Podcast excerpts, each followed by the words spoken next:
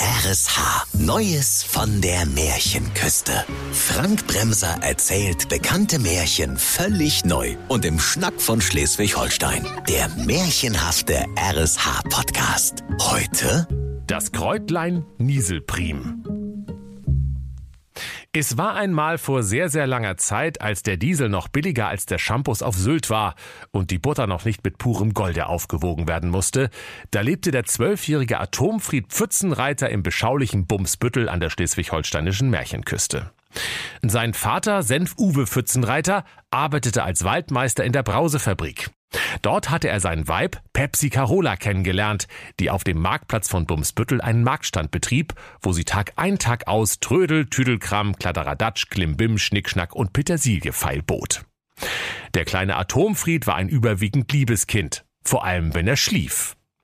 Stets musste er seiner Mutter Pepsi Carola am Marktstand helfen und trug ihr die schweren Kisten mit Trödel, Tüdelkram, Kladderadatsch, Klimbim, Schnickschnack und Petersilie vom Lastenfahrrad zum Marktstand. Jedes Mal, wenn seine Mutter ihn morgens zärtlich weckte, ihm sanft seine goldenen Haare aus der Stirn strich und engelsgleich zu ihm sprach, Komm, mein kleiner Atomfried, heute ist wieder Markttag. Steh nur rasch auf, sieh nur, wie die Sonne über uns lacht. Da erwiderte er frohen Mutes, So ein Schied mit dem Schied. Ich will lieber Playstation zocken. Lass mich in Ruhe, Mutti. Doch seine gütige Mutter lächelte nur, denn sie wusste, dass ihr kleiner, süßer Atomfried ein explosives Gemüt hatte. Wie sie nun eines schönen Tages wieder auf dem Wochenmarkt zu Bumsbüttel standen und immerfort riefen, Trödel, Tüdelkram, Kladderadatsch, Klimbim, Schnickschnack und Petersilie. da kam eine alte Frau dahergewackelt, die war so hässlich wie ein Trafohäuschen um Mitternacht und brummte genauso vor sich hin. Ihr Gesicht war vom vielen Botox so glatt wie ein Babyhintern und ihre Lippen waren so dick wie ein Schlauchboot am Strande von Sylt-Düsterdeich. Ihre pergamentdünne Haut war von vielen Operationen bis zum Zerreißen gespannt, und wenn sie sich bückte, ging deshalb unfreiwillig ihr Mund auf. So hässlich war sie, liebe Kinder. Die Alte war mit billigen Klunkern aus dem Shopping-TV behangen und trug einen Pelzmantel aus genau deswegen ausgestorbenen Tieren. Sie schlurfte mit ihrem 500 PS Rollator an den Marktstand heran und sprach, was denn das hier? Das ist doch alles Trödel, Tüdelkram, Kladderadatsch, Klimbim, Schnickschnack und Petersilie.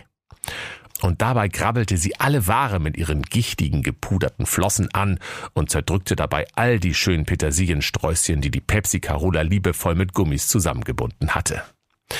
Als der kleine Atomfried das sah, begann er gefährlich zu ticken. Es zischte und rumorte, es rumpelte und pumpelte in ihm.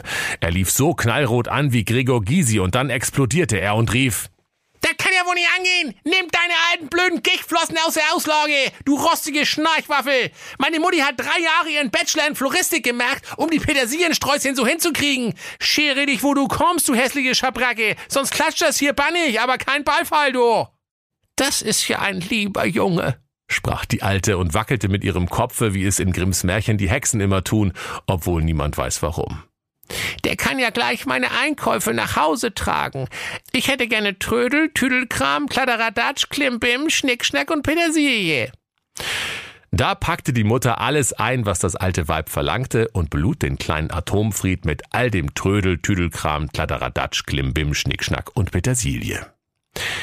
Im mit Lebkuchen verklinkerten Häuschen der Alten angekommen, war der kleine Atomfried vom vielen Schleppen so müde, dass die Alte sprach, Ich will dir ein Süpplein einbrocken, das du so schnell nicht vergisst, du cholerische Heulboje.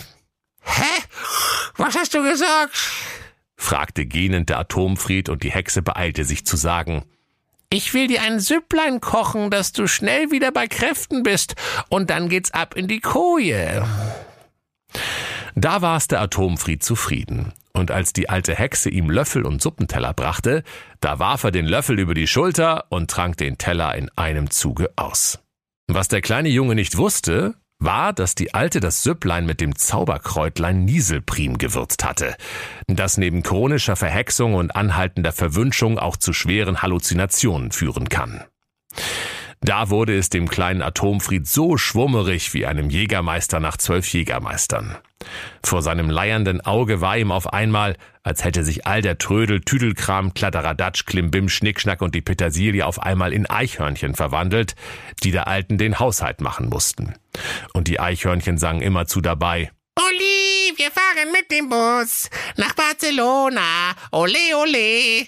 Und der Junge, der schon in einem tiefen Traume war, murmelte, Sag mal, Mutti, was ist das eigentlich für ein Bus? Und seine liebe Mutti Pepsi Carola, die ihn auch in seinen Träumen nie verließ, sprach zu ihm, Hä? Bus? Ich verstehe die Frage nicht. Meines Wissens wird der Bus erst in circa 200 Jahren erfunden. Und nun schlaf recht schön, mein kleiner Atomfried. Da träumte der kleine Atomfried sieben Jahre lang, dass die verhexten Eichhörnchen ihm das Kochen beibrachten. Er träumte Tag ein, Tag aus, dass er die leckersten Pastetchen, Süppchen, Lapskäuschen, Spiegeleichen und Eisbeinchen zubereitete. Und zwar aus Trödel, Tüdelkram, Kladderadatsch, Klimbim, Schnickschnack und Petersilie. Nach sieben Jahren erwachte der kleine Atomfried und dachte bei sich, Junge, Junge, habe ich lang geschlafen. Tiefer als in der Mathestunde. Meine Mutti fragt sich bestimmt schon, wo ich bleibe. Macht's gut, ihr bescheuerten Eichhörnchen. Ich mache los. Da entfleuchte er durch die Katzenklappe, ohne dass die alte Hexe etwas bemerkte, und dabei fiel ihm gar nicht auf, dass zwölfjährige Jungen in der Regel gar nicht durch die Katzenklappe passten. Bald klingelte er am Hause seiner Eltern und rief, Hallo, ich bin's. Euer lieber Atomfried ist wieder da. Und als die Mutter Pepsi Carola die Tür öffnete, da sah sie ihn und rief erfreut, Hä? Oh, schäd dich weg, du hässliche Krabbe. Wir kaufen nix. Und sie knallte ihm die Türe aus Eichenholz vor seiner riesigen Nase zu. Da wunderte sich der Atomfried, dass seine liebe Mutti ihn nicht so herzlich empfangen hatte wie sonst, und er zog sein kleines Spieglein aus der Tasche und sah sich an. Oh weh, liebe Kinder. Was musste der kleine Atomfried da sehen? Die böse Alte hatte ihn verhext, so dass er abstehende Ohren hatte wie ein Segelflugzeug bei Windstärke 12. Jetzt erkannte er auch, warum er ohne sich einzufetten durch die Katzenklappe gepasst hatte, denn er war tatsächlich in einen Zwerg verwandelt. Und in seinem pickligen Gesicht prangte ein gewaltiger Riechzinken, so als hätten Ingolf Lück, Thomas Gottschalk, Mike Krüger und Pinocchio auf eine Nase zusammengelegt. Da weinte der kleine Atomfried so bitterlich, dass seine Tränen tropften wie der kaputte Kühler eines alten Treckers. Und so irrte der kleine Zwerg Atomfried sieben Tage und sieben Nächte, sieben Stunden, sieben Minuten und sieben Sekunden alleine durch die schleswig-holsteinische Märchenbotanik, bis er auf einmal an einem riesigen, prächtigen Palast ein Schild sah. Darauf stand in großen lila Leuchtbuchstaben Koch gesucht. Dem schleswig-holsteinischen Schnitzelkönig Karl Eduard von Schnitzel war nämlich der Chefkoch entlaufen, weil er keine Schnitzel mehr sehen konnte. Der Atomfried dachte bei sich, Hä, ei, trefflich. Hä, kochen kann ich. Das haben mir doch die dressierten Eichhörnchen beigebracht. Ich kann aus Trödel, Tüdelkram, Kladderadatsch, Klimbim, Schnickschnack und Petersilie die leckersten Schnitzel machen. Da klingelte er am prächtigen Schnitzelpalast und bat die Wachen, zum Schnitzelkönig Karl Eduard von Schnitzel vorgelassen zu werden. Die Palast-Security, die so breit war wie eine Schrankwand mit Vitrine und so dämlich wie ein Schnitzel mit Pommes, lachten nur über den Zwerg mit der riesigen Nase. Doch sie ließen ihn passieren, denn sie hatten seit der Kündigung des Chefkochs nur gebratene Kellertreppe, Pferdeapfel mit Erdbeeren oder Stulle mit Brot gegessen. Da machte der Schnitzelkönig den kleinen Atomfried augenblicklich zum Chefkoch und fragte, Sag mal, wie heißt du eigentlich, mein Jung? Da sprach der Atomfried, Ich heiße Atomfried, euer Hochwürden. doch der Schnitzelkönig erwiderte, Was ist das denn für ein bescheuerter Name? Gibt's da nichts Einfacheres? Und der Atomfried sprach, Naja, wenn's unbedingt sein muss, nehm ich doch einfach Zwergnase. doch der Schnitzelkönig winkte ab. Nee, das, kann- ich mir erst recht nicht merken. Ich nenne dich einfach Petersilienkasper. Und jetzt hau ab in die Küche, Mensch. Heute Abend kommt der Papst mit seiner Frau zum Abendessen. Da wollen wir Gänseleberpastete essen. Da musste der Atomfried auf den Markt gehen und drei Gänse kaufen.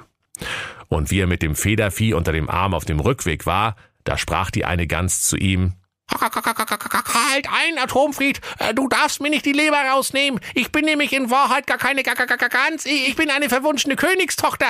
doch der Atomfried erwiderte, Ha, verhohnepiebeln kann ich mich selbst. Sprechende Gänse gibt's doch nur im Märchen. doch die Gans fuhr fort.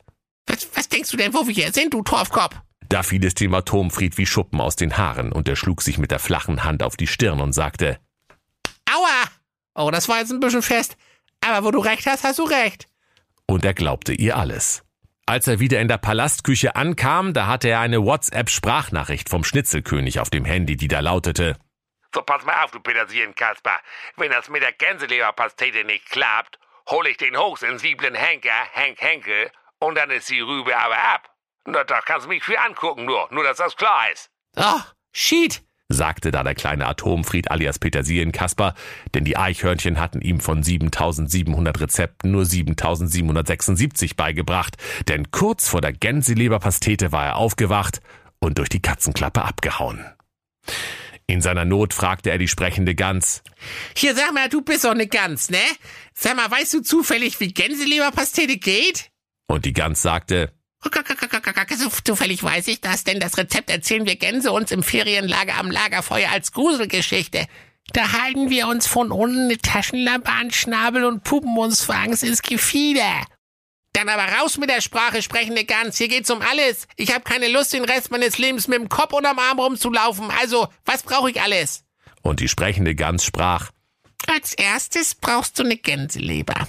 Aber nicht meine. Nur damit du nicht auf doofe Gedanken kommst. Und ein Gewürz brauchst du. Das Kräutlein Nieselprim. Sonst schmeckt die ganze Pastete wie eine alte Kombüsentür. Ja, und, und wo wächst der Mist? fragte der Petersilienkasper ganz ungeduldig. Das Kräutlein Nieselprim wächst hinter den sieben Bergen bei den sieben schwer erziehbaren Zwergen. Mir nach. Da rannten die beiden so schnell sie ihre Gänsefüßchen trugen, und sie fanden bald in einem Wald hinter den sieben Bergen das Kräutlein Nieselprim, das auf einem würzigen Kuhfladen blühte. Na, ich, ich weiß nicht. sagte der Petersilienkasper alias Atomfried und rümpfte seine riesenhafte Zwergennase. Er pflückte das Kräutlein mit spitzen Fingern, und als er es mit seinem gigantischen Zwergenzinken beroch, da kam ihm der Geruch seltsam bekannt vor, und er sprach, Also, wenn du mich fragst, das riecht ja genau wie das Dixie-Klo auf der Baustelle hinter unserem Haus. doch die Gans sagte, Hm, Gib, gib her, du Trantüte. Das muss man auch erstmal abwaschen. Wozu entspringt denn hier eine sprudelnde Quelle mit stillem Mineralwasser? und sie wusch das Kräutlein Nieselprim vom Kuhfladen rein. So, riech doch jetzt mal dran. Aber schnell, ich will ja auch bloß nach Hause. sprach die sprechende Gans. Und als der Petersilienkasper nun daran roch, da erkannte er das Kräutlein wieder, denn es war die verzauberte Zutat in der Suppe der Hexe gewesen, die ihn in einen siebenjährigen Traum mit bescheuerten Eichhörnchen hatte verfallen lassen.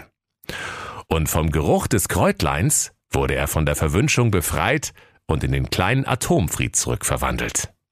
Und seine Nase schrumpfte wieder und er bekam seine natürliche Größe zurück. Nur die abstehenden Segelohren blieben ihm, denn die hatte er vorher auch schon gehabt. Und auch die sprechende Gans wurde vom Fluch erlöst und verwandelte sich sogleich in eine schöne Königstochter. Da freuten sich die beiden und hielten auf der Stelle Hochzeit, und sie lebten zusammen in Glück und Harmonie und tun das wohl bis heute, bis einst die Gänseleberzirrhose sie scheidet. Und wenn sie nicht gestorben sind, dann lachen sie noch heute. Das war der RSH-Podcast Neues von der Märchenküste. Bekannte Märchen völlig neu erzählt von Frank Bremser im Schnack von Schleswig-Holstein. Alle Folgen hören Sie in der RSH-App. Neues von der Märchenküste. Ein RSH-Original-Podcast. Erzähler Frank Bremser. Autoren Maximilian Reg und Steffen Lukas. Eine Produktion von Regiocast. Deutsches Radiounternehmen.